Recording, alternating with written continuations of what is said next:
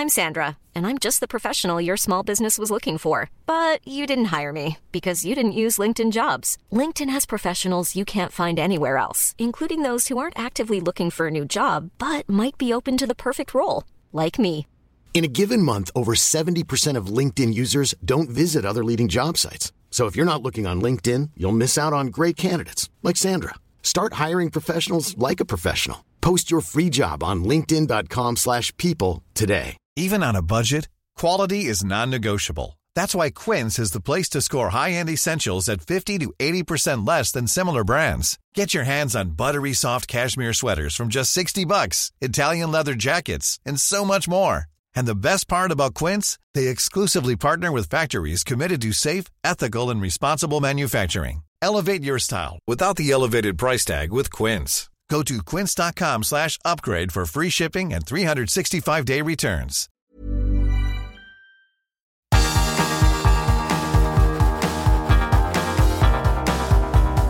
Universo Premier League, la casa del fútbol inglés en español. Hola, ¿qué tal? Bienvenidos a Universo Premier League. Recibido un cordial saludo de Álvaro Romeo desde Londres. Es un placer teneros aquí eh, un año más. Esperemos que esta temporada sigáis siendo fieles a este programa y no soy de pedir muchas cosas, pero si te gusta este programa, díselo a tu gente y compártelo, que seguro que hay por ahí algún aficionado del fútbol que bueno, pues agradece o agradecería tener un programa de la Premier League, un programa de cabecera y este programa, Universo Premier League, pretende ser eso exactamente. Empieza la nueva temporada de la Premier. El eh, viernes eh, será el primer partido que enfrentará al Burley con el Manchester City y si algo aprendimos el año pasado es que el Big Six, eh, ese conglomerado de seis equipos que formaban pues el Tottenham, el Chelsea, el Arsenal, el Manchester City, el Manchester United y el Liverpool, el Big Six se rompió definitivamente el año pasado. Ahora hay polizones en ese Big Six, los ha habido como el Aston Villa, como el Brighton Hove Albion, como el propio Newcastle United y mi duda es si todo el esfuerzo económico que ha hecho pues, eh, ese conglomerado de seis equipos, el Big Six, servirá para que estos seis equipos que durante muchas temporadas coparon los seis primeros puestos de la tabla vuelven a esas posiciones o si por el contrario equipos como el Aston Villa o el Newcastle, el Brighton tiene menos pinta, consiguen consolidarse allá arriba y empezamos a hablar por ejemplo de un Big 8, por ejemplo, que sería una posibilidad. También confirmamos la temporada pasada que si le quieres ganar la liga al Manchester City tienes que estar listo para correr una maratón, que el Manchester City siempre aguanta y el resto de momento no. De hecho, el Manchester City terminó ganando la liga después de una racha espectacular que empezó el 5 de febrero de 2023 y que hasta la última jornada no perdió ningún partido. Además, el City ganó al final la Champions, como bien sabéis. Veremos, por lo tanto, si después de quitarse esa losa pesada de encima de no tener la Liga de Campeones, vuelve a jugar con la alegría, por ejemplo, del año 2018, o si por el contrario, el Manchester City sigue con el plan de cerrar todos los pasillos, ubicar a centrales en los puestos de centrocampistas y bueno, pues sigue con esa variante un poquito más conservadora si podemos decirlo así, de Pep Guardiola para seguir ganando en Europa. Sabed también, una noticia de última hora, que el Bayern está a punto de hacerse con los servicios de Harry Kane, un movimiento casi tectónico eh, por el precio y la importancia y el tonelaje del fichaje. Normalmente a la Premier League los cracks llegan, no se suelen ir. Y bueno, eh, Daniel Levy y el Bayern de Múnich han acordado ya una cifra que orbitaría en torno a los 100 millones de euros por Harry Kane. Está todavía por confirmar que Harry Kane acepte la oferta del Bayern. Diría sé que sí, porque si no, ¿para qué va a estar el Bayern haciendo ofertas? Y también otra más. Lopetegui ha hecho un camacho, esto me lo entenderán los más viejos del lugar, y es que antes de empezar la temporada ha dejado el Wolverhampton Wanderers, no estaba nada satisfecho con la política de incorporaciones y de austeridad del Wolverhampton y ha dicho, hasta aquí hemos llegado, ya se ha marchado y ahora el entrenador del Wolverhampton Wanderers será Gary O'Neill. Y concluimos esta presentación hablando de la Community Shield, ese trofeo que es un equivalente a la Supercopa de otros países. Ganó el Arsenal en su partido al Manchester City, ganó en la tanda de penaltis, así que los Gunners empiezan la temporada con una sonrisa. Yo soy Álvaro Romeo. Tengo a mi lado, como siempre, a Leo Bachanian. Hola, Leo, ¿qué tal? ¿Qué tal? Muy buenas, Álvaro. Y em, desde la cadena SER eh, tenemos a Bruno Alemani. Hola, Bruno. Hola, Álvaro, Leo, ¿cómo estáis? Eh, un placer estar con vosotros. Además, me molan especialmente este tipo de, de programas. Me gusta para que me entiendan todos los oyentes. eh, de, de folio en blanco, eh, que tienes libertad para decir lo que quieras porque no ha empezado todavía la temporada y son los programas en los que se puede crear un poquito más. Y sin censura. Aquí, Bruno, puedes decir lo que es lo que quieras realmente. A ver, eh, hay un montón de cuestiones en el ambiente, os eh, las eh, formulaba yo antes. ¿Quién le va a pelear la liga al Manchester City? ¿Cuál es el equipo que mejor se ha reforzado? ¿Quién será el equipo que más mejore respecto al año pasado y por qué va a ser el Liverpool? el tapado de la temporada, si el Newcastle United va a mantener el nivel, a ver cómo es el Arsenal en su vuelta a la Liga de Campeones. Para mí es muy importante el hecho de que no va a ser cabeza de serie, porque volver a la Champions sin ser cabeza de serie te puede poner un grupo, por ejemplo, como el del Bayern y el Inter que tuvo el Barcelona el año pasado. Muchas incógnitas, pero la temporada pinta muy bien. Y además ha habido, Bruno, un desestabilizador del mercado que ha sido Arabia Saudita. Hay que decirlo así. Todo el verano hemos estado hablando de ellos y es más, se comenta por los mentideros que tú ya estás buscando una parabólica para poder ver esa liga. Sí, sí, estamos intentando buscar la, fórmula porque, bueno, al final eh, va a haber partidos interesantes, eh, jugadores evidentemente que llaman mucho la atención, de los que la gente en Europa, en este caso, en mi caso, vaya en España, eh, hay gente que es fan de Cristiano, hay gente que es fan de, Benzema y, tiene interés en saber lo que, lo que hacen, cómo les va a, este tipo de, futbolistas. Así que estamos muy pendientes. Eh, bueno, ya lo hablaremos en, otro foro seguramente, pero me, parece que además lo están haciendo muy bien porque están pagándole mucha pasta, mucho dinero a los futbolistas, pero en cambio en los traspasos están dejando poco dinero, con lo cual alimentan poco económicamente a los clubes europeos que dejan de ser eh, competencia para ellos. No, no, se puede competir con, con Arabia Saudí ahora eh, económicamente y mucho menos si en ese tipo de traspasos eh, los saudíes están pagando poco dinero a los clubes europeos.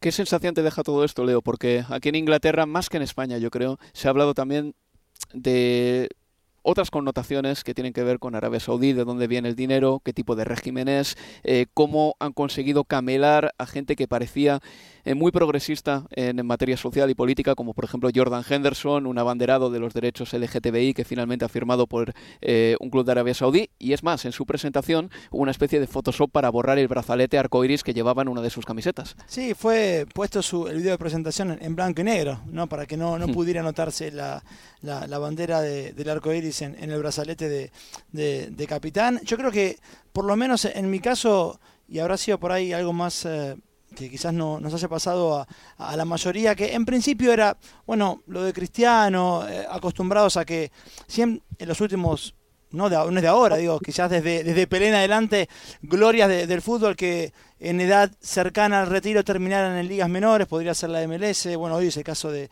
de, Messi también, lo de Cristiano en Arabia Saudita, pero siempre pensando en nombres gordos cerca del final de su carrera.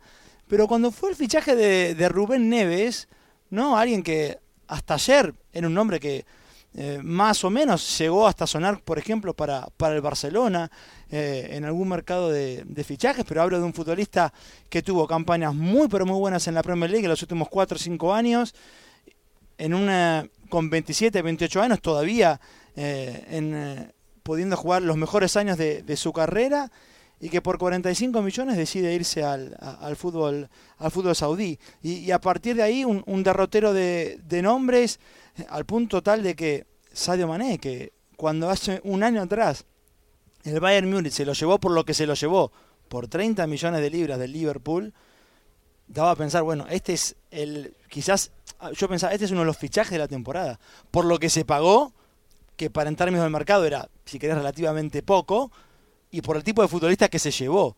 Y ese futbolista un año después está hoy en, la Liga Árabe, más los nombres que, recién eh, eh, marcábamos como Benzema, bueno, en Golo Canté, Firmino, etcétera, etcétera. Y después, claro, bueno, las charlas con connotaciones que van más allá de lo futbolístico, como lo de, como lo de Henderson. Eh, bueno, obviamente que por lo menos aquí en Inglaterra sí abrieron ya un mm. debate eh, eh, muchísimo, muchísimo mayor. Y yo no me quiero poner tampoco ahora en, en sommelier de, de, la moral ajena, en, en, el caso de, de Henderson. Yo creo que, a ver, primero y principal tengo muchas ganas de escucharlo a él. Se habló y se dijo montones de cosas, pero todavía no escuchamos la palabra de Henderson. No sabemos sus razones. Eh, dicho esto, que lo que él pregonaba hace, hasta hace dos años, digo, porque hubo una editorial en el programa de Liverpool donde él decía que le resultaba imposible pensar que, familiares, amigos o conocidos no pudieran eh, eh, aceptar o ser quienes son en términos de su identidad sexual, porque en, siendo un terreno de juego que él no lo podía pensar, no lo podía imaginar eso, y que hoy está yendo a un lugar donde la homosexualidad está eh, es ilegal y hasta en algunos casos puede ser peligrosa, yo entiendo que para muchos sea una cuestión eh, hipócrita del futbolista, en este caso de, de Henderson. Pero es que eso no quita que para mí cuando él escribió lo que escribió y pregonó lo que pregonó y se puso al frente de causas como la lucha del colectivo LGBT y otras, porque la pandemia también, Henderson, fue importante dentro de Inglaterra. Fundamental para eh, que el Liverpool pagase en su momento, no, para que no decretase los ERTES. Sí.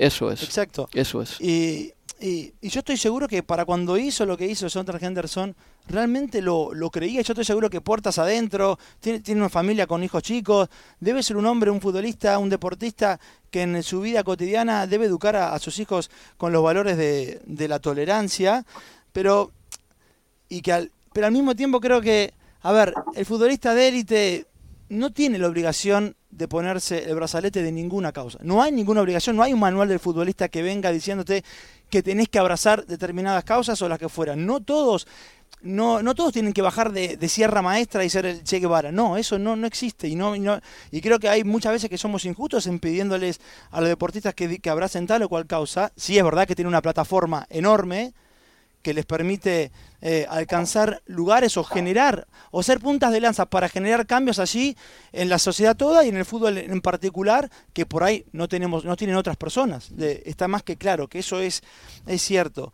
Pero yo en todo esto quiero todavía escuchar a él. Yo quiero saber qué le pasó por la cabeza qué se debatió internamente cuando le llegó una oferta cuando le dijeron mira eh, vas a doblar tu salario que ya era uno imagina suficiente para que eh, la Fundación Felice Los Henderson viviera sin problema los próximos 10, 20 o 30 años, pero, pero insisto, yo cuando ya hace una cruzada ya moral a partir de, la decisión de, ciertos futbolistas, y digo ciertas porque no a todos se les puso la barrera de la moral como a Henderson, quizás justamente por eso, porque él sí se involucró en cuestiones que otros no, sin tener la obligación de involucrarse. Pero pero bueno, eh, en ese caso en particular, y porque, insisto, al final hablamos de el universo Premier League, y acá en Inglaterra se habló muchísimo de eso y se debatió muchísimo de la decisión de Henderson. Este, yo todavía quiero, quiero escuchar al futbolista. Y yo quiero saber quién es el periodista, porque si es el mismo que le entrevistó a Gary Neville antes del Mundial de Qatar 2022, ¿te acordarás? Ese que le hizo un tercer grado a Gary Neville, ¿por qué vas? Y decía Gary Neville, no, porque voy a contar los problemas de Qatar desde Qatar. Y decía, no, no, te puedes quedar en Inglaterra y seguir contándolos igual y no cobrar de Qatar directamente. En definitiva, habrá que ver quién es el periodista también, si es un comunicado de Jordan Henderson o si le entrevistan del propio club. Eh, al que pertenece también, que no sería tampoco una cosa descartable. Pero bueno, vamos a pasar directamente al fútbol porque la verdad es que la temporada empieza ya, empieza el 11 de agosto y va a haber el debut del Manchester City contra el Borley de Vincent Company. A ver, Vamos a hablar claro. El Borley el año pasado rompió muchos récords en la Championship, subió con siete partidos de antelación, lo cual es un récord, hizo más de 100 puntos, fue sin duda el mejor equipo de la segunda división del fútbol inglés, pero en FA Cup le tocó enfrentarse al Manchester City en marzo y recibió un 6 a 0. Quiero decir que eh, recibió un baño de realidad también. Y se enfrenta al Manchester City, Bruno, que este verano ha ido cambiando poquito a poco el equipo. Se ha ido Gundogan, un interior. Ha llegado Kovacic, eh, se ha ido Mared. Eh, tendrá más oportunidades, supongo, Cole Palmer a partir de ahora. Ha llegado Guardiol también, el central más caro posible. ¿Cómo ves a este Manchester City? Y te traslado la pregunta que me hacía yo antes. Si jugará con más soltura, otra vez más en Europa, ahora que ha ganado por fin la Liga de Campeones, eh, con más alegría. Es posible, es posible que, que veamos esa versión. Decías antes que hemos visto la versión más defensiva, en la que Guardiola ha sido más práctico, metiendo a gente que sea muy capaz de, defender en las cuatro posiciones de, defensa. Eh, y es posible que, gire un poco. Yo creo, eh, Álvaro, leo que hay una tendencia que eh, dice que el Manchester City tiene peor plantilla que el año pasado, con la que no estoy al menos al 100% de acuerdo y, lo explico muy rápido. para mí, con Guardiola firma a un futbolista impresionante. O sea, yo creo que eh, trabajando bien a Josco Guardiol, eh, el Manchester City ha firmado al mejor defensa, o va a ser de los tres mejores defensas de los próximos 10 años eh, y tengo poca duda de, que eso va a ser así. Y en salida de balón le da a Guardiola unas posibilidades brutales porque con la zurda y sacando el balón, tanto conduciendo como en, los pases, es buenísimo.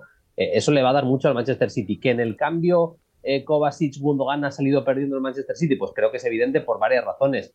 Kovacic ahora mismo no tiene el ascendente que tenía en el vestuario eh, Gundogan es otro tipo de futbolista. Gundogan te puede jugar eh, tanto muy cerca de Rodri como en la zona de las medias puntas y Kovacic es más un futbolista de a través de sus conducciones, acercar al, al equipo al campo rival, pero le puede aportar. Es un futbolista, eh, lo vimos en el Chelsea, preparado para jugar absolutamente en la élite, incluso para ser titular en este Manchester City. ¿Sale perdiendo? Sí, pero yo es que estoy convencido también que el City se va a mover en los últimos días de mercado.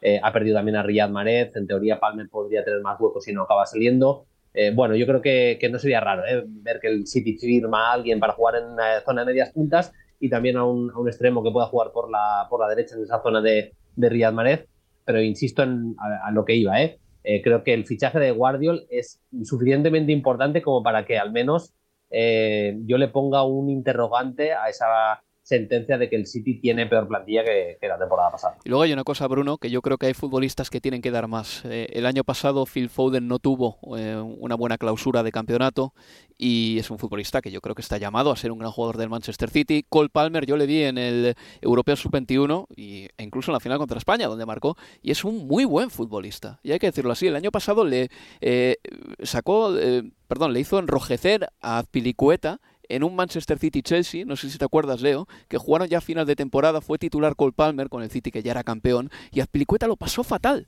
Lo pasó fatal y es un central con un lateral con muchísima experiencia.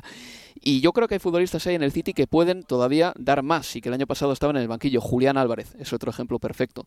Una cosa que sí que creo que necesitan es urgentemente que un tipo como Calvin Phillips se pueda dar un refresco a Rodri, porque el año pasado Rodri lo jugó prácticamente todo y Calvin Phillips no estuvo a la altura en ningún momento hasta el punto de que Pep Guardiola, que no suele criticar en exceso a sus futbolistas, en rueda de prensa ya dijo alguna vez que no estaba en condiciones para jugar en ese equipo. Sí, dijo que volvió después de ese paroncillo que hubo después del Mundial, dijo directamente que había vuelto pasado de peso. A mí me cuenta gente cercana a Guardiola. Sí, sí, no apto, es mm. tal cual. Em, gente cercana a Guardiola me dice que, no, que a nivel personal no hay ningún problema entre Guardiola y, Phillips. Y yo también creo que el fichaje de Kovacic va un poco por ahí. Guardiola está utilizando mucho em, esa fórmula casi de un cuadrado en el centro del campo, con dos jugadores, eh, ya sea incorporando un defensa, un lateral o un central como Stones y, Rodri más en la, base, y dos jugadores que, se acercan más a la, zona de medias puntas. Eh, para jugar en esas dos posiciones, pues evidentemente Rodri es que es buenísimo y nadie va a jugar igual, pero tiene alternativas. Yo creo que tiene más alternativas que el año pasado. Tiene evidentemente a Phillips, que estoy de acuerdo, Álvaro, contigo, tiene que dar ese paso al frente, pero puede jugar ahí en esa zona Kovacic. Stones ha demostrado que si le pones casi de, pivote, pues te puede jugar eh, también. Y, bueno, yo, tengo ganas. A mí me habla muy bien de Perrone. Le he visto eh, pocos partidos, pero me dicen que es un futbolista también con, con muchísimo talento y que poco a poco lo debería demostrar también en el Manchester City. No sé si hay una salida prevista para él, pero estuve mirando los últimos días en la plantilla y todavía estaba en la plantilla del City. Y Rico Lewis también, que el año pasado Leo. Eh, es más, en un momento crítico de la temporada para el City, cuando parecía que el Arsenal se escapaba, Pep Guardiola eh, dio un volantazo muy importante y apostó por este chico Rico Lewis, una persona sin experiencia, lateral para jugar de pivote. Y por lo menos rindió en su momento cuando el equipo le necesitaba. Pero qué importante va a ser también que ese banquillo del Manchester City dé un paso adelante, empezando por Foden.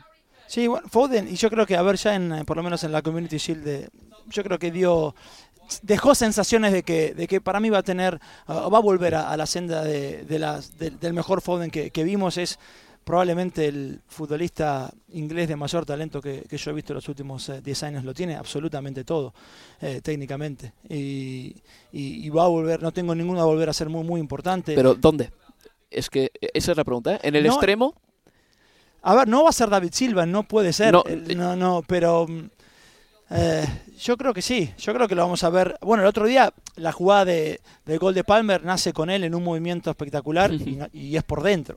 Eh, pero probablemente lo, yo creo que lo sigamos viendo más, eh, más por fuera. Yo solo quería hacer una, cuando mm, Bruno marcaba recién lo de, lo de primero lo de Kovacic, ¿no? que, que es verdad que son perfiles muy diferentes. Cuando uno dice se va Gundogan y llega Kovacic, son dos perfiles distintos. Uno es puede ser pasador, tiene gol. Hablamos de un futbolista, se va un futbolista como Gundogan que marcó 32 goles en las últimas tres temporadas.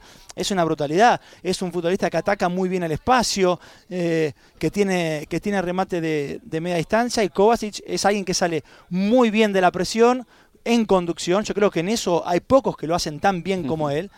Y, cuando se suma Bardiol, que tiene conducción, que tiene pase, pero que además tiene conducción, y tenés un futbolista como Kovacic, que sabe salir muy bien de, la presión en conducción, Rodri puede salir bien de una presión con un pase. Bueno, Kovacic lo puede hacer eh, con un rodeo y sacándose dos o tres futbolistas en, en, un metro cuadrado.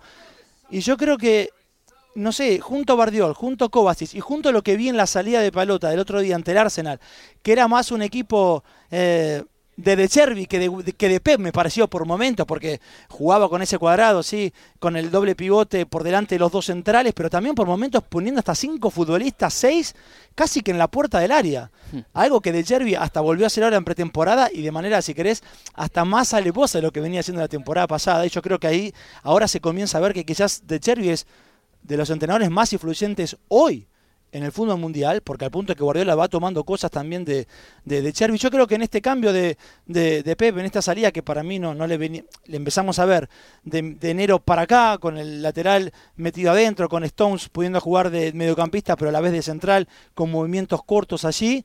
Yo creo que lo de Kovacic y lo de Bardiol son futbolistas que apuntan a que vamos a ver mucho más este tipo de salidas más de chervianas eh, a lo largo de, la temporada. No sé si Bruno lo, lo vio así, pero a mí me, tengo la sensación de que va por ahí el porqué de estos dos fichajes quizás también.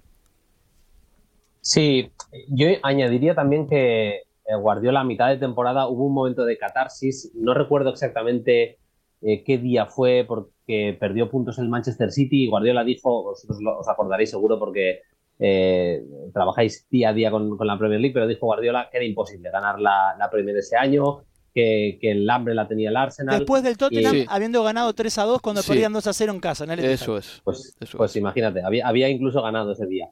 No, eh, lo, digo en el sentido de que firmar futbolistas croatas, y lo siento por generalizar, pero yo creo sinceramente que es así, es firmar jugadores competitivos, jugadores que sabes que lo van a dar todo en, el campo. Y son no, son los perfiles de, currantes máximos, ni, ni Kovacic ni, ni porque técnicamente son brutales y no les hace falta eh, pues tener ese, esa garra de otros. Pero sabes que, que, van a ser jugadores, para empezar, con ganas de ganar. Kovacic fue muy importante en la Champions de, del Chelsea, pero eso ya queda prácticamente en el Pleistoceno, queda eh, muy atrás en el tiempo. Y, y Guardiol no ha, ganado la Copa Alemana, ¿vale? Pero no ha ganado grandes títulos, ha estado cerca de eh, los títulos también de tocar eh, trofeos con eh, Croacia, pero no lo ha conseguido tampoco con su selección. Firma gente con hambre y creo que eso es importante y que Guardiola lo tiene en la cabeza, vaya.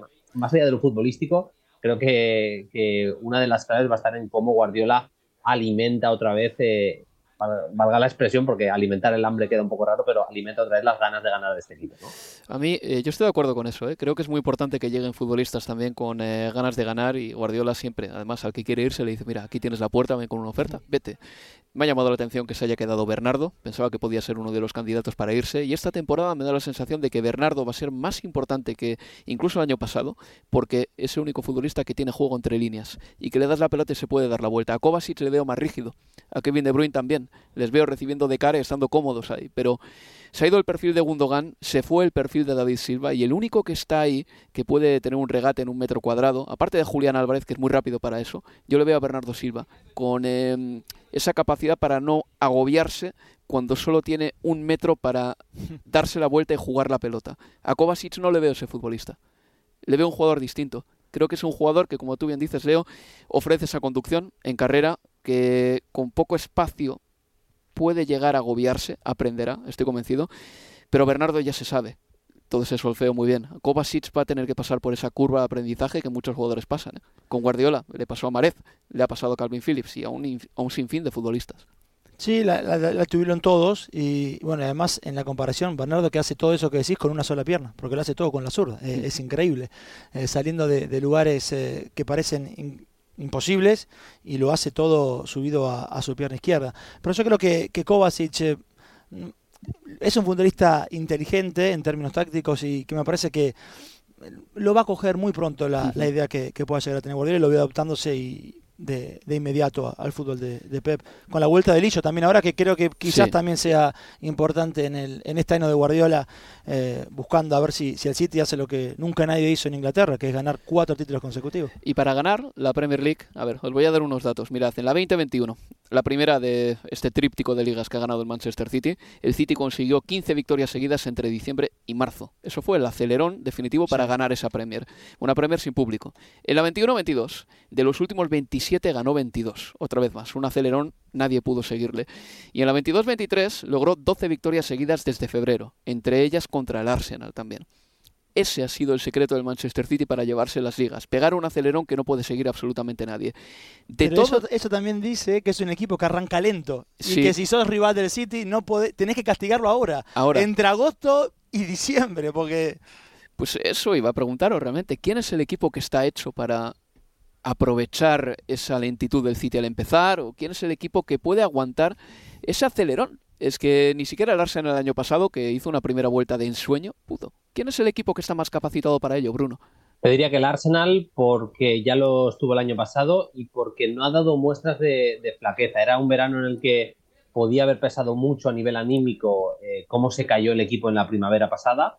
Eh, y creo que ha pasado justo lo contrario. Se ha renovado la, ambición del equipo, del, club en el proyecto de, Arteta, firmando jugadores por más de 100 millones de euros. Eh, leía, creo que fue ayer, dos de los fichajes ahora lo de, con lo de Kane se va, va a cambiar un poquito todo, pero dos de los cinco fichajes más caros de todo el verano los ha, los ha realizado el, Arsenal. Y eh, el tercer fichaje en, Discordia, más allá de Rice y Havertz, es, es Jurrien Timber, que, creo que le va a dar muchísimo al Arsenal esta temporada, porque puede jugar en cualquiera de las cuatro posiciones de la defensa y eso para Arteta, vamos, es que es, es una, una, golosina. Creo que ha firmado muy bien. Eh, tengo alguna duda con que Havertz pueda ser titular indiscutible en este equipo. No sé si vale todo lo que han pagado, a pesar de que es un futbolista que ha marcado un gol que ha decidido una final de la Copa de Europa, pero al mismo tiempo me atrevo a decir que, de los tres igual es el que eh, me deja algún poquito más de dudas, ¿no? De si va a poder ser titular indiscutible eh, Kai Havertz, pero de momento lo están utilizando bien. Por todo esto, porque Arteta además me parece un grandísimo entrenador, creo que, que el Arsenal es el más preparado y el resto me dejan algunas dudas. Yo creo que se ha reforzado bien el Manchester United y que le vamos a ver más competitivo al equipo de Ten Hag y, por ahí vamos a, a, ver una Premier yo creo más abierta que la de las últimas temporadas. No has mencionado al Chelsea, ¿eh? No lo he mencionado porque... Cuesta, ¿eh? sí, es que me siento incapaz. Eh, sí, sí. El, el, Chelsea tiene mogollón, muchísimo talento en la plantilla. Es que es una cosa eh, de locos pero, pero estaba contando, el otro día creo que tenía eh, ahora mismo 33 futbolistas en la plantilla Pochettino, eh, con el fichaje no sé si se ha, hecho oficial lo de Adams, pero bueno, eh, es que es, trabajar con demasiada gente, mucha gente nueva que, que no se han visto prácticamente en las caras casi ni, en los entrenamientos. Yo sí que creo que vamos a ver, Pochettino es alguien con las ideas muy claras y con buena gente también a su lado en el cuerpo técnico pero me parece que, pues, que, los pasos el Chelsea los tiene que ir dando poco a poco, que no, que no va a ser fácil de, la noche a la mañana ponerle a competir por, por la Premier League. Es que, Leo, 8 de los 11 que jugaron la final de la Champions se han ido. El entrenador Thomas Tuchel, que hace 12 meses seguía ahí, se ha ido. Y tres de los que salieron desde el banquillo en esa final de la Champions también se han ido gente como Pulisic, por ejemplo. Estamos hablando de un equipo que ha dado un vuelco tremendo a la plantilla en las últimas, eh, bueno, no sé, 52, 57 semanas. Es impresionante, realmente. Es una incógnita, para es, una incógnita. No juega en Europa, quiero decir que en este caso puede que sea una especie de bendición escondida para este equipo. podría llegar a serlo, pero es que para mí con con eh, la plantilla que tiene en muchos casos muy pero muy joven, con la renovación que han hecho y más allá de que Pochettino obviamente sabemos lo que lo que, lo que, lo que sabe y puede trabajar con, con futbolistas jóvenes y, con hambre, ya lo demostró en Inglaterra de, largo, en el Southampton y, y, en el Tottenham, es que para mí es una verdadera incógnita y a mí me cuesta imaginar a, un Chelsea disputando puestos de, de, zona Champions. Por lo menos veremos que ya con el devenir de, la temporada, pero por lo menos hoy, a, a, un día que comience la Premier, yo me cuesta imaginar esa situación para, para el Chelsea. Eso en lo que respecta al Chelsea, que en los últimos meses, como digo, le ha dado un vuelco absoluto a su plantilla. Em, me intriga el Liverpool, porque ha habido muchas marchas en el equipo. Fabiño, Henderson, Keita, Oxley Chamberlain, Milner, ¿qué tienen todos en común? Son centrocampistas, Leo. Y se ha traído a McAllister y a Soboslai, que son dos centrocampistas también, de corte muy diferente a algunos de los que he mencionado. Me falta en el Liverpool un pivote defensivo, pero arriba lo sigue teniendo todo. Es que estamos hablando de Jota, Díaz, Darwin, Salah, Gakpo, cinco delanteros. Eh, por lo menos cuatro de ellos son además muy intercambiables en cualquier posición de las de arriba y hay que decirlo claramente, más allá de un pivote defensivo, que vamos a ver si no es Trent Alexander Arnold en ocasiones como pasó la pasada temporada, el Liverpool tiene un equipo bueno. Por lo menos es bueno, aunque puede ser incompleto en el centro del campo, porque los centrocampistas suplentes son muy jóvenes, son Badgetich, son eh, Harvey Elliott, Curtis Jones, pero el equipo de Liverpool es bueno y el año pasado sí que dio muestritas en algún momento de lo que puede ser capaz, como por ejemplo cuando le endosó un 7-0 al Manchester United. Es decir, ahí hay algo bueno, hay una energía muy buena en ese Liverpool, pero falta quizá encontrar el golpe de pedal que tuvo en otras temporadas pues para sumar muchos puntos. Yo creo que, en esta lo, va a tener, tengo muchas ganas, muchas expectativas por ver al, Liverpool. Es verdad que, sobre todo de los nombres que repasás en la mitad de la cancha, lo más importante es la, salida de, Henderson y, de Fabinho, pensando, ya si querés en el, fin de semana, que y ante el Chelsea, en Stamford Bridge, de que Thiago Alcántara está lesionado, de que Bayetic está lesionado, eh, que Cortin John seguramente vaya, vaya a jugar él en esa posición de, del 6, él o McAllister, pero cualquiera de los dos quienes juegue allí no es eh, la posición que mejor le sienta, creo yo, a, sus características. McAllister lo ha hecho con, con De el hecho de jugar como, como un 6 eh, más posicional, o lo ha hecho obviamente con, con Caicedo en un doble pivote, lo, puede hacer, eh, está claro, pero esta cuestión de Liverpool yendo tras los pasos de, de, Romeo Lavia va a por eso, ¿no? A solucionar, a, a, llenar un hueco que está claro que le falta. Después, si querés también hay una parte de la política de fichaje que yo no entiendo demasiado, que si te parece mucho que te pidan 50 millones por un futbolista, en ese caso te retirás de la puja, pero si realmente lo querés, vas a por él y no esto de que parecía que cada oferta es uno o dos millones más del anterior y en el medio se pone otro club como es el Chelsea que termina ofreciendo más de lo que vos habías ofrecido. Bueno, veremos qué pasa en ese sentido. Pero, a ver, yo creo que hace falta, sí, obviamente un futbolista así con, con estamina y con, y, con buen, y con buen pie en esa mitad de la cancha de, Liverpool. Ahora bien, dicho esto, Álvaro, Bruno, pensar en que en Stamford Bridge puedes jugar con, uh, con uh, McAllister, con uh, Soboslai, con Gap, y estoy diciendo los nombres que puse en el último 11 en un amistoso, ¿eh? Era McAllister, Gapco y Soboslai como interiores, Diego Jota, Mohamed Salah y Luis Díaz. Bueno, a ver. Darwin en, eh, estaba a, la espera. a la espera, pero hablamos de cinco futbolistas, o los seis futbolistas con un pie enorme, cinco por lo menos de los seis con características netamente ofensivas. A mí me cuesta pensar en que ese mediocampo, que esos seis van a estar en Stamford Bridge. Yo creo que McAllister y Curtis Jones sí van a estar. Se caerá alguno de, de esos cinco porque va a necesitar algo más de equilibrio. Creo que quedó. Vamos a ver la figura de Alexander Arnold jugando en posesión del balón como mediocampista, lo vamos a seguir viendo y cada vez más. Ahora bien, yo creo que la pretemporada también mostró en ciertos partidos, ante el Darmstadt, el último, aún ganando 3 a 1, o ante el Múnich, que esa posición de Alexander Arnold allí puede generar problemas cuando el rival te recupera y sale rápido con un balón a la espalda de ese espacio vacío que, dejó Alexander Arnold. Bueno, vamos a ver cómo lo termina solucionando, o cómo se acomoda eso el, Liverpool de Club, pero yo tengo muchas ganas de verlo. A mí me, parece que vamos a ver que lo vamos a ver de vuelta en esa lucha por, eh, por el título, sí, creo fervientemente. Y no descarto, em, Bruno, que el Liverpool todavía pues siga con las redes tratando de, pescar un pivote defensivo, porque imagínate que solo se hubiese ido Fabiño, estaríamos diciendo, bueno, pues el pivote defensivo en Stanford Bridge va a tener que ser Jordan Henderson. Se han ido los dos, y para esa posición, ya tampoco está Milner, que en un momento dado podía hacerte un apaño. Es una posición muy sensible en todos los equipos, la del pivote defensivo. Sí, sí. Eh, creo que necesita un fichaje clarísimamente. Eh, ha dicho cosas muy interesantes, Leo. Eh, intento resumir rápidamente cómo lo veo yo también. ¿McAllister puede jugar de 6, de, pivote posicional? Claro que puede. Lo que pasa es que en, en los equipos tú siempre necesitas futbolistas que compensen. Pirlo podía jugar en esa posición, lo hizo muchísimos años, eh, pero muchos de, esos años con cerca un gatuso. Tú tienes que tener jugadores que eh, compensen las características de, los otros. Y es lo que decíais, o sea, McAllister no puede ser el, pivote si en el centro campo le acompañan eh, Thiago y Soboslai o Thiago y Gakpo, que realmente no tienen ningún sentido, no, no se compensan ese tipo de, de futbolistas. Si traen un interior de más trabajo, de más ida y vuelta, no va a pasar, pero si trajeran un Caicedo, pues claro, McAllister eh, Caicedo y un tercer interior que fuera Soboslai, por ejemplo, pues sí, sí que suena bastante mejor. Tiene que firmar segurísimo un eh, pivote. De lo de Alexander Arnold muy rápidamente, tú puedes hacer que tu lateral se incorpore al centro del campo eh, como ha hecho en muchos casos el, Manchester City, habláis de Rico Luis, si tu extremo, por ejemplo, es Bernardo Silva, que sabes que va a bajar a defender, pero tú a Salah, Mohamed Salah, no le puedes decir que, va casi a hacer de, lateral. Tiene que ajustar algunas cosas en Liverpool, pero yo estoy con vosotros que, que tiene buena pinta. Y a poco que veamos a un Luis Díaz cercano a lo que vimos en la primavera de... Es otra de las claves, creo, de la primavera de 2022 creo que puede tener bastante resuelto arriba. Y para mí, Bruno, eh, Cody Gakpo es un poco un libro por abrir todavía, porque yo le he visto desempeñarse, mira, de delantero centro en el Liverpool, con la selección de los Países Bajos, eh, me parece que llamaba mucho más la atención como 10 o en acciones a balón parado, porque la pone de maravilla, o llegando desde atrás a rematar.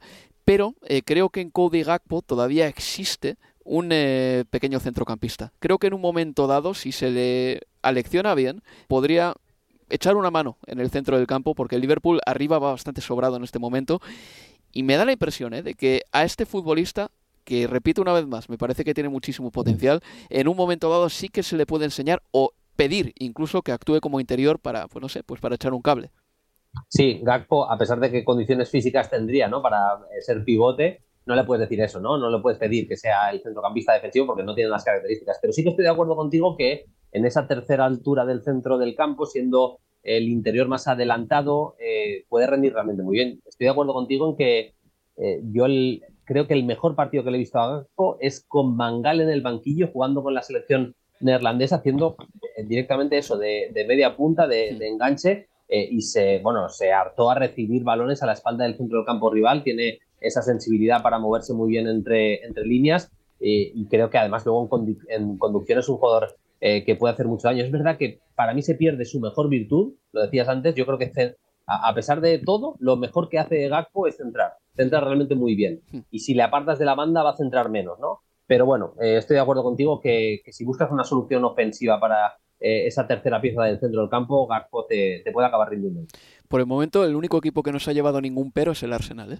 Yo lo dejo apuntado aquí en la auditoría de Álvaro Romeo. Es que han fichado un jugador por línea porque David Raya está a punto de llegar también. Y ¿te acuerdas el año pasado, Leo, que tú y yo decíamos, mira, después del mercado de invierno hemos pasado a hablar de un Arsenal que va pillado con pinzas a un Arsenal que de repente tiene cierta abundancia con Trossard y Jorginho. Pues a todo eso han añadido a cuatro jugadores más, uno por línea y no ha sufrido ninguna baja sensible más allá de Gran Isaka, que tampoco creo que nadie vaya a sacar el Kleenex para secarse las lágrimas porque se haya ido Gran Isaka llegando pero, Declan Rice. Pero, pero, a ver, Granit Chaca hacía algo que Declan Rice para mí, a ver, no, no, no le hemos visto que lo pueda hacer. Tiene Arteta que le va a poder enseñar eh, lo que sea. Tiene un, entrenador fabuloso y un chico que además quiere aprender. se necesitan las dos cosas. Este, y se notó en, en, el, en Wembley el, el, domingo, claro, en la final de la, de la Community, la Community Seal. ¿Qué hacía Chaca? O que por lo menos explotó y le vimos algo en la última temporada que no le habíamos visto un registro de correr a ese carril entre lateral y central. era su calle, como los nadadores, era, la calle número 6, sí. Y, Rice no es ese futbolista, no, es hoy. Y de hecho es un futbolista que para mí se veía el otro día como que necesitaba decirle a Tomás Parte, correte. O sea, necesita espacio, necesita que el mediocampo sea de él. Sí. Que los últimos años de, de Rice era eso, era dueño de absolutamente todo. Y casi que era un futbolista por el momento que, bueno, ¿y yo ahora dónde voy? Para hacia adelante no, porque no tiene ese recorrido de Chaca, no todavía. Y, después como medio centro defensivo, el que, el que iba más, tenía el GPS eh, más en el carril central, era parte. Y entonces yo sentía que como que no, no, sé, no lo veía del todo cómodo. Después hay un momento que terminó siendo hasta un clip o un GIF de, de Sobrevaloradísimo. Bueno, que o sea, que el listón de Rice sea ese es tristísimo. Cuando le quita la pelota a un tío del City, ¿no? sí. A Bernardo era. Ah, no sé a quién, pero, hace, bueno, me, parece que la afición del Arsenal está es la más pesada del mundo. Sobre todo Arsenal, Arsenal Twitter es lo peor que hay.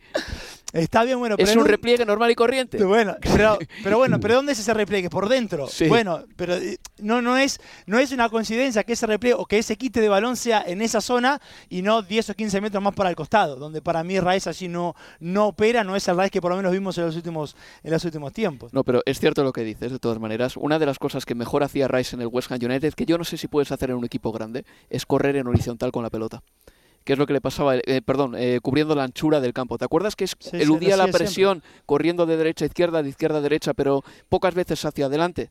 Porque sabía que como tiene el cuerpo que tiene y la velocidad que tiene, era la manera un poco de, no sé, pues que el West Ham se acomodase otra vez, que eh, todos los jugadores volviesen a su posición y él retenía la pelota así. En el Arsenal no va a tener esa facilidad para hacer eso porque es un equipo que te pide otras cosas. Y bueno, ya para terminar con el Big Six, eh, Bruno, ya te dejamos en paz, tenemos a dos equipos de los que no hemos hablado. Uno es el Manchester United. En primer lugar, los dueños todavía no han cambiado, que era algo que hablábamos en mayo y no ha pasado este verano, donde Eric Ten Hag me da la sensación de que hace y deshace a su antojo.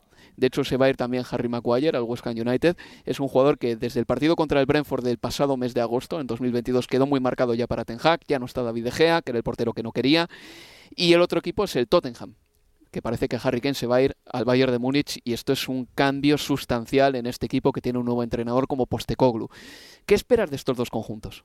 Pues, a ver, lo primero de, del Tottenham, ver cómo se resuelve el tema de, de Kane y eh, si acaba marchándose como parece, eh, con quién le sustituyen, porque estaba leyendo, eh, a ver, Gift Torban, ¿no? Había leído que, le interesaba al, al, Tottenham, habían firmado a Alejo Vélez, que, bueno, Leo lo conocerá mejor, lo conoceréis bien. Es un, a mí me gusta mucho Vélez, pero claro, nadie en el mundo está preparado para suplir a Kane, y mucho menos un niño, un chaval de, de 19, 20 años. ¿Y Richarlison, Bruno?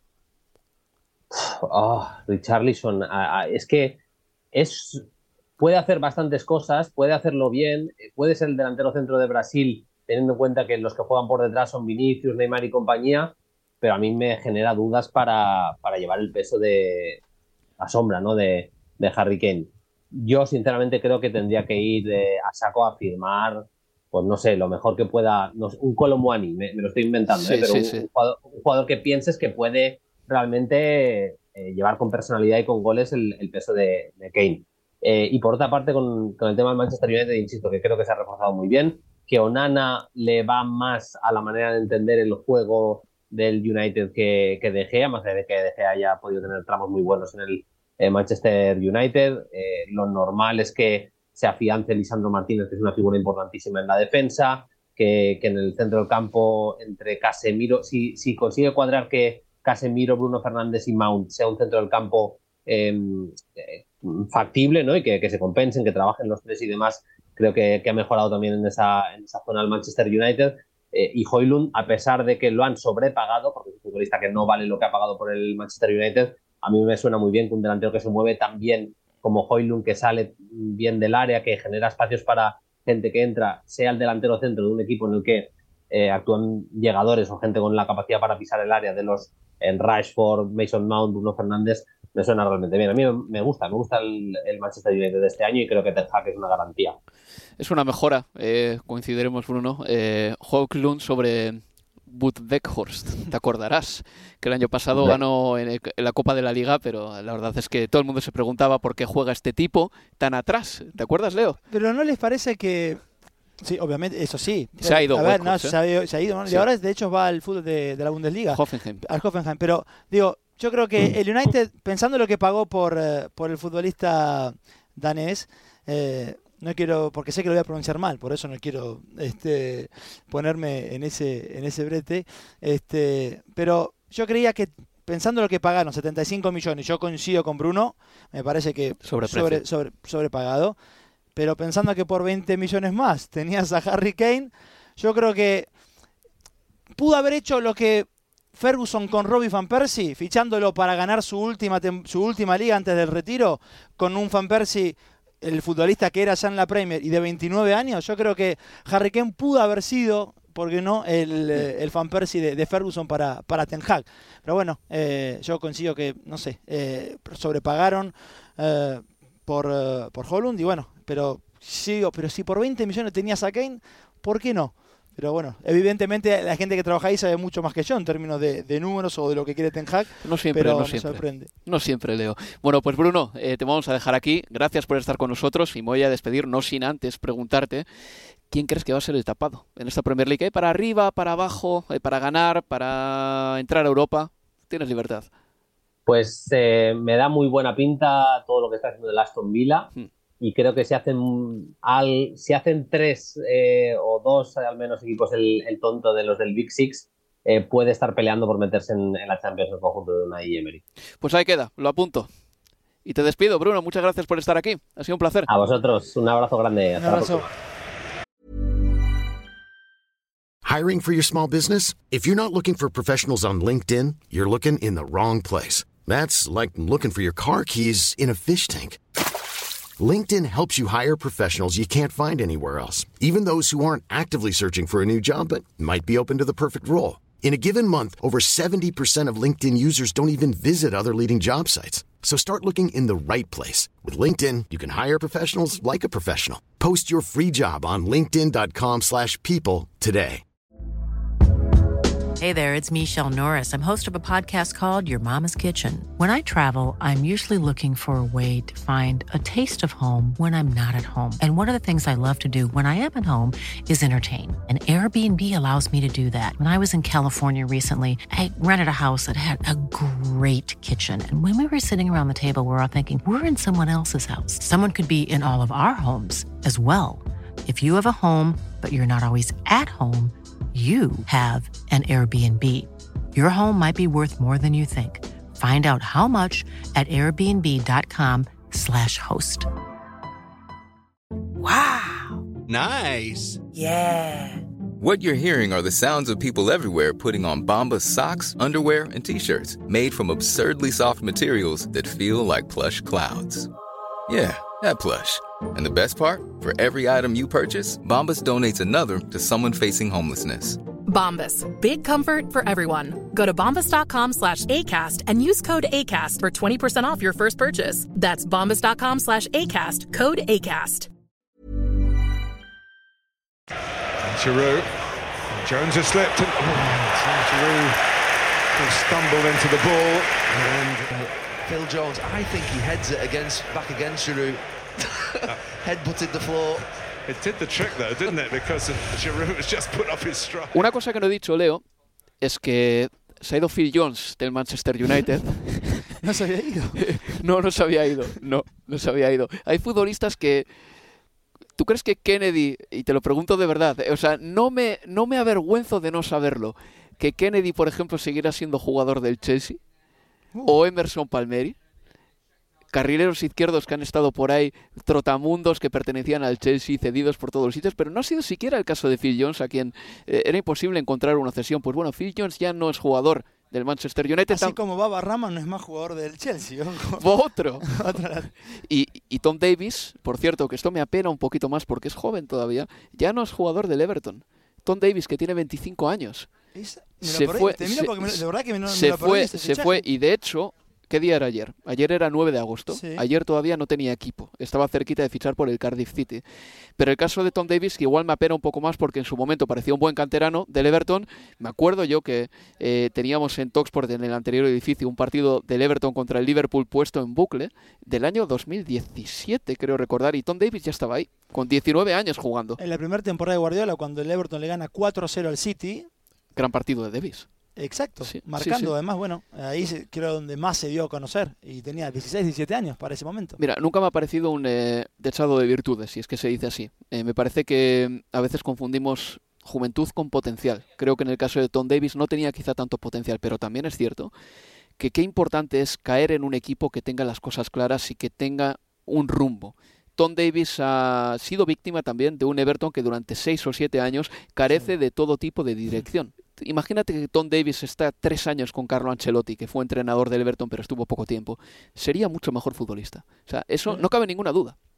Sí, obviamente, y obviamente que el, que el, contexto en el que se desarrolla el talento es, importantísimo y probablemente para, para, para Tom Davis no, no fue el adecuado teniendo en cuenta lo que mostraba al comienzo de, su carrera. Pero un ex compañero de Tom Davis sí vuelve a la Premier y es Ross Barkley para jugar en Luton Town firmando como futbolista libre. Viene del fútbol del Alicante después de jugar en el, en el Niza. ¿Hablamos de Luton Town?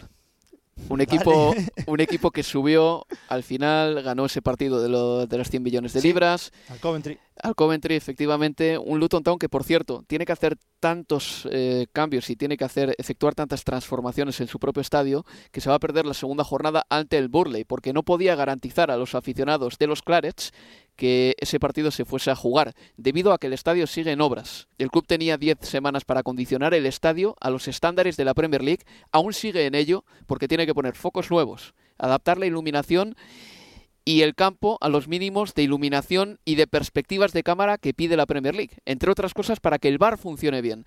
Y también tiene que aislar las instalaciones con materiales no inflamables, lo que en Inglaterra se llama el cladding. Sí. Por cierto, aquí en Inglaterra, eh, esto no lo sabe la gente, pero hay un montón de gente que tenía una propiedad eh, que no tenía ese cladding, eh, esos aislantes, y que ha visto cómo el valor de una propiedad que podría ser de 400.000, 500.000 libras cayó y que ya no puede vender su propia casa. De hecho, si uno va a mirar las inmobiliarias y las casas que están a la venta, hay muchas casas en Inglaterra que están a subasta. Todas, porque bueno, pues igual hay gente que ofrece 100.000, 120.000 y se lleva una casa que sí, tiene un problema. Le puede pasar como a la torre Eiffel, se llamaba, ¿no? Eiffel Tower, sí, Grenfell Tower, Grenfell. efectivamente, que en el verano del 2017 se Sí, quemó porque sí. precisamente carecía de aislantes con el fallecimiento de muchísimas personas. Pero bueno, eh, que el Luton dispone de dinero fresco para acometer dichas obras porque acaba de subir, pero evidentemente acometer estos gastos no le tiene que hacer ninguna gracia a un equipo que además quiere cambiar de estadio dentro de poquito, pero es que no le queda otra. No hay otra, pero eso sí, bueno, obviamente no tiene los el- eh, en los hombros eh, el luto en lo que pudo tener el Nottingham Forest el año pasado con Marinakis y su dinero, no han entrado en ningún tipo de locura en materia de, de pase, de traspasos en, en, Luton Town y bueno, veremos, a ver, da la sensación de que va a ser una visita efímera, por lo menos de vuelta, hoy hablando un día antes de- del arranque de- de la temporada, pero bueno, también entiendo que no, no van a andar hipotecando el, el club. Pues bueno, el Luton es uno de los ascendidos, el otro es el Burnley, el Sí. otro el Sheffield United. Y luego hay un elenco de equipos que, oye, eh, yo creo que algunos pueden hacerlo bien. Eh, para mí, el que más va a sufrir va a ser el Brighton and Hove Albion por, eh, por las marchas, ¿no? De Sí. McAllister, de Robert Sánchez. Al mismo tiempo, el Brighton el año pasado fue mi equipo favorito de la Premier, te lo digo sinceramente, y no podemos olvidar que le ganó 0-3 al Arsenal, que le ganó al Chelsea de Potter con una facilidad pasmosa, que al. Liverpool se las hizo pasar canutas. Estamos hablando de un equipo que el año pasado estuvo muy bien. Confío en que el Brighton Hove Albion sea capaz de afrontar dos competiciones, una europea y la Premier League, con eh, el optimismo de decir, oye, somos un equipo que el año pasado se, se lo hicimos pasar mal a muchos equipos y tácticamente no hay nadie que nos supere ahora mismo, excepción quizá del Manchester City y del Arsenal, que habría que verlo de todas maneras. Yo el único lugar donde veo que... A ver, bueno, si se va Caicedo va, van a necesitar a alguien obviamente así, ya se fue McAllister, pero pero sigue faltando creo yo un, un delantero. Yo creo que De Chervi ha demostrado que puede hacer... Ferguson, ¿no? Lo tiene al joven, sí, Ferguson, Sí. pero sigue, es Ferguson o Danny Welbeck sigue siendo la, la única ecuación eh, por allí en, eh, eh, en ataque y, y quizás sea un, un lugar donde además de- de- de- del pivote defensivo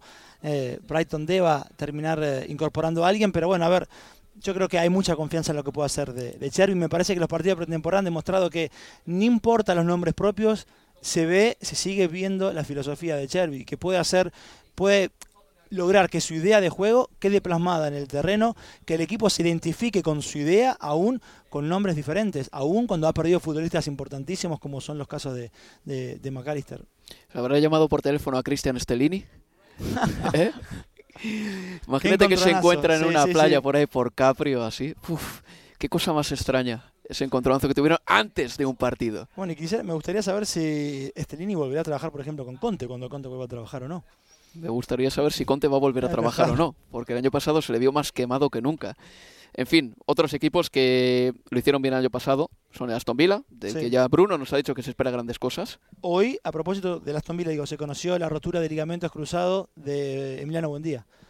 Puf, Así que bueno, va a estar Qué rabia. gran parte de la temporada de la temporada fuera. qué rabia, porque además es que ese chico entre líneas tiene una Es cosa muy que bueno, es, es muy bueno. A mí me gusta mucho, es muy, muy media punta, sí. Y bueno, el Fulham, que también hizo una gran campaña, su mayor éxito ha sido evidentemente quedarse con eh, Marco Silva y también con Paliña y con Mitrovic de momento y fichar a Rulo, a Raúl Jiménez. Sí, Ojito, ¿eh? El fichaje de Raúl Jiménez es de esos que si sale bien va a ser uno de los fichajes astutos de la temporada Sí. porque ha llegado por muy poco precio. 5 millones de libras. Yo creo que puede ser un gran, gran fichaje.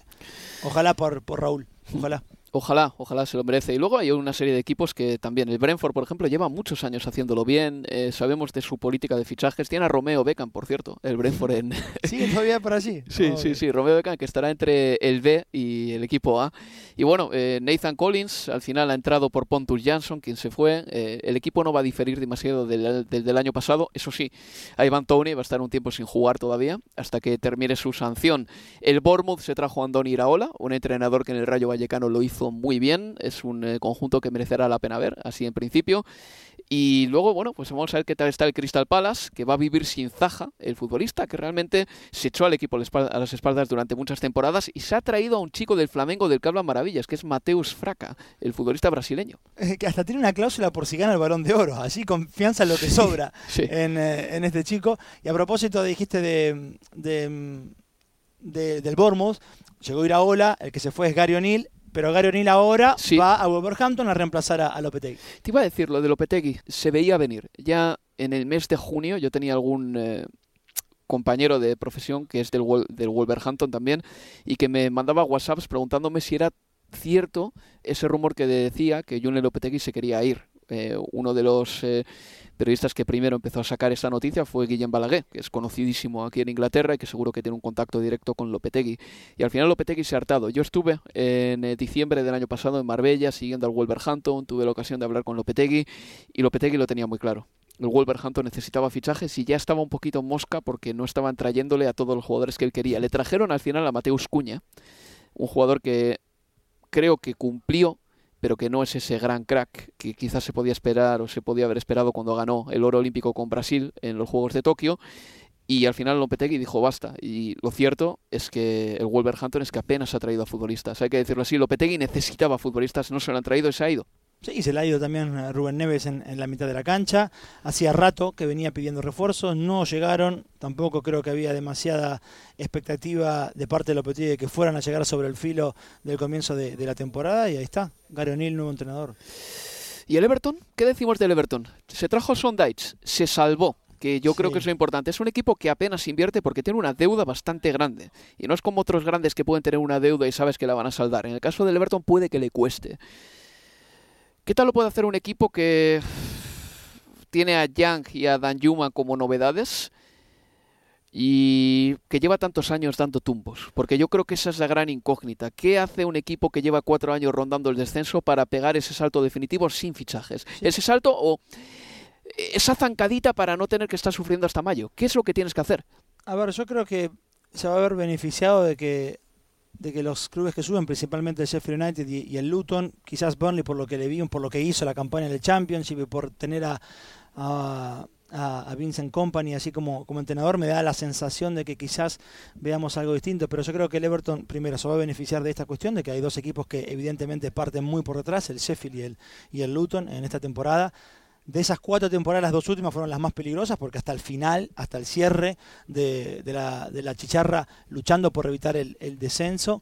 Yo creo que ya ahora, con seis meses de trabajo, ocho llegó en enero, son Deitch, eh, vamos a ver un, equipo que, va, a puntuar bastante más de lo que vimos la, la temporada pasada, con lo cual no no lo imagino al Everton sumido otra vez en mayo, abril, mayo, en la pelea directa por evitar el, eh, descenso.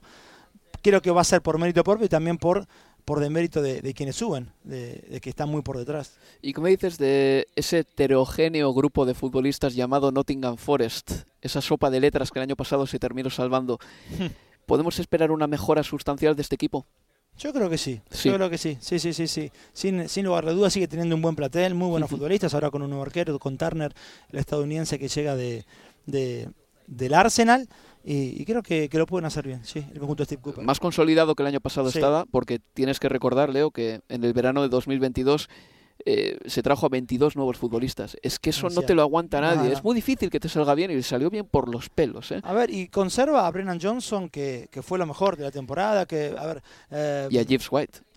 Que lo hizo bien sobre el cierre, fue de, menor a mayor, y es importante. Y de que no hablamos nada, pero pero yo creo que demuestra también que como aún con el dinero que hay, como hace todo calladito es el Newcastle. Te lo iba a sacar ahora. El Newcastle United, el sigiloso de este mercado, el civilino de este mercado también.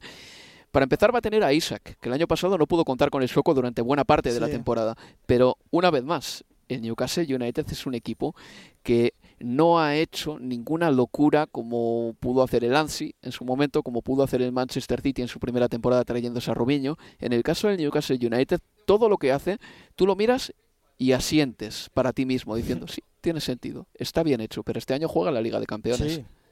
Ese es el tema. Es un gran desafío y hay que ver cómo en una temporada que le va a asumir por lo menos, eh, eh, varios partidos más de lo que fue la, la pasada, como lo administra Eddie que fue el mismo quien dijo antes de que se confirmara la clasificación a, a la Champions, él ya decía que iba a necesitar eh, dos planteles para afrontar una competencia como es la, la Champions. Llegó Sandro Tonali el, en un fichaje récord de, del Milan. Sobrepreciado, ¿no? Yo creo que también, Sí. en principio sí, te diría Álvaro, pero, pero bueno, pensar ahora ya que Bruno Guimaraes en esa mitad de la cancha también puede estar acompañado de alguien como, como Tonali, que Joelinton seguramente va a repetir lo bueno que hizo eh, hasta ahora, que, que Almirón no tengo ninguna duda que va a seguir mejorando, aunque va a ser difícil que por lo menos esté por encima de lo que hizo entre agosto y, noviembre, hasta antes del Mundial, que fue eh, alucinante, esos menos cuatro o cinco meses de la temporada de Miguel Almirón la, pasada campaña, y, y con Eddie Howe que ha hecho un trabajo muy pero muy serio. Y luego el West Ham United, que al final termina ganando la Conference, se va de Clan Rice, Lucas Paqueta, parece que suena, bueno, suena de verdad para el Manchester City y nuestro reportero estrella de esta casa, Alex Crook, ya ha dicho que Paqueta habría aceptado una oferta de City, pero que falta el negocio entre Sí. que negocien los dos clubes, el West Ham y el City. Es muy bueno Paqueta, hizo un buen final de temporada, le costó adaptarse, también es cierto. Pero este año el West Ham United debería ser un equipo que no sufriese tanto. Eh, se va a traer a Maguire, vamos a ver qué más consigue hacer eh, si se le va a Lucas Paqueta. Se Pero en- cerró a James Ward Prowse, Sí, Claro, es que es un, es un fichaje muy inteligente porque ya no es Aaron Creswell el único encargado de sacar eh, las acciones a balón parado, sino que tiene un futbolista que además marca faltas. Edson Álvarez de- del Ajax, que estuvo a Otro, punto de claro, es que ese- es verdad, ese para- fichaje es nuevo. Para, para suplir lo, lo de Rice. Ah, es, una, es una mitad de Está cancha bien. Prowse, Álvarez, bueno, Paqueta si se queda, Sousa que sigue estando allí, aunque ha bajado quizás el, el nivel en, el último tiempo. Bueno, se irá, se irá Escamaca, sigue contando allí con, con Antonio. Yo creo que un, que un delantero así de centro le, le hace falta. Evidentemente, los últimos años no han tenido el ojo muy afinado para el, para el centro delantero. Porque, Nunca, Leo. Porque, Eh, nunca. bueno, pero antes eh, Sebastián eh, Aller, que después lo hizo perfecto Sí. en el Ajax y en el Dortmund, pero que en el West Ham no funcionó. Creo que desde Dicanio, mira lo que te digo, no han tenido un 9 puro eh, que tú digas, este es un jugador icónico del West Ham United. De verdad, qué delantero puro ha tenido. Pero si me acuerdo que subí de la Championship con Kevin Nolan, que era un 10 jugando Sí. como, como 9, realmente. No, el último delantero, bueno, a ver que, que Antonio fue importante No, para, para nueve puro, mantenerlo. digo, ¿eh? No, nueve bueno, y hasta pensaba en tres, pero claro que no era un nueve puro. Pero sí, sí, no, no, bueno, pensando en un nueve de características de área netamente, sí, no. Difícil, difícil pensar ahora rápidamente en uno. Que Bueno. lo hayan acertado. Pues eh, Leo, así a grandes rasgos, eh, a ver, eh, te lo pregunto a ti. ¿Quién le va a pelear la liga al Manchester City? Eh, dando por sentado que el Manchester City sea el candidato número uno, que lo es porque ha ganado tres ligas seguidas. Arsenal y Liverpool. El equipo que mejor se ha reforzado, El Arsenal. coincido. ¿Quién será el equipo que más mejore respecto al año pasado? El Tottenham. Sin Kane, si es que se sin va. Kane. A ver, yo creo que la mejora la, la imagino además también con que va a ser un equipo que ahora de ganas de verlo jugar. Que se va, vamos a disfrutar viéndolo. Y con James Madison. Si pierde el Tottenham gol con Harry Kane, eh, James Madison va a compensarlo, porque es un futbolista que desde segunda línea a los 10 goles llega fácil. ¿eh? Sí. ¿Quién será el tapado? El tapado, a ver. ¿Sabés qué tengo ganas de hasta de decir eh, Chelsea, que para mí es una incógnita? Y es, pero podría ser el tapado porque yo no lo veo, te dije antes, en materia de, de luchar por, por puestos de clasificación a Champions, ya ni siquiera en zona de puestos de, de Europa League, te diría a día de hoy, eh, porque te hablaba antes de Arsenal y Liverpool por la pelea al City, pero el United va a ser una muy buena temporada, el Newcastle tiene todo para, para repetir y, y estar así, el Tottenham yo creo que va a mejorar y, y mucho. Y teniendo en cuenta que para mí es una incógnita, que es un equipo, un plantel joven y numeroso, yo creo que el Chelsea puede ser quizás el tapado que me termine cerrando la boca y esté por encima de las expectativas que estoy planteando. Y el primer entrenador en ser cesado. Yo digo Frank Lampard, que no tiene equipo, pero da igual. Le, le ficharán y le ¿Dónde- echarán. Ay, ay, ay. Este. No sé, no. Por ahí Rock Hodgson al final. Hodgson, ¿eh? Sí, pero a ver quién se atreve a meter al despacho de Hodgson, Hodgson y a echarle, porque tiene pinta de señor afable, pero lo hemos dicho ya en unas cuantas retransmisiones que cuando se enfada y que lo busquen en YouTube también puede dar miedo. ¿eh? Pues eh, quizás Steve Cooper del Nottingham Forest. No sé, el año pasado estuvo ahí, Estuvo ¿no? ahí, en la ¿eh? cuerda floja, pero aguantó y aguantó y aguantó. Y una cosita más eh, que tenemos que decirles a nuestros oyentes, que es muy importante, creo yo. El mercado se cierra en septiembre, el primer día de septiembre, pero el mercado de Arabia Saudí se cierra un poquito más tarde. Así que puede darse el caso de que empiece la Premier League y de que algún buen jugador termine volando. Esperemos que no. Y nada, esto ha sido todo. Este fin de semana estaremos en directo con el Brighton and Hove Albion Luton. Ese partido va a formar parte del carrusel de las 3 de la tarde. Hay más partidos a esa misma hora. Eh, lo narrará José Cueto conmigo. Y el domingo estaremos con el Chelsea Liverpool, partido en el que tú estarás, Sí. Leo, si no me fallan las cuentas. Partidazo. Eh, un gran partido. Yo me tengo que poner enfrente de la alineación del Chelsea y de la plantilla del Chelsea y estudiármela a fondo, ¿eh? porque ha habido tal vuelco, tal vuelco en esa plantilla que ahora mismo es que lo que decía antes, eh, 11 de los jugadores que militaron en esa final de la Liga de Campeones contra el Manchester City ya no están. Es increíble. En fin, si os gusta Universo Premier, darle un like, compartidlo. Y si creéis que hay algún amigo vuestro que está huérfano de podcast, Leo, que pasa mucho, ¿eh? Huérfano de podcast, que dice todos los podcasts son iguales, todos los podcasts de fútbol son iguales. En este vas a tener información de la Premier, sin estridencias además, y también cuando empiece el fútbol europeo, de la Champions, de la Europa League, de la Conference League. Creo que te lo puedes pasar bien escuchando Universo Premier League. Hasta entonces, cuídate, disfruta de la primera jornada de la Premier y nos escuchamos ya el lunes 14 de agosto, día en el que por cierto cumplo 40 tacos, Leo. Así que nada, ahí estaré. Leo, cuídate. Un placer, Álvaro. Hasta la próxima. Y nada, amigos, cuidaos. Nos escuchamos el próximo lunes. Adiós, adiós.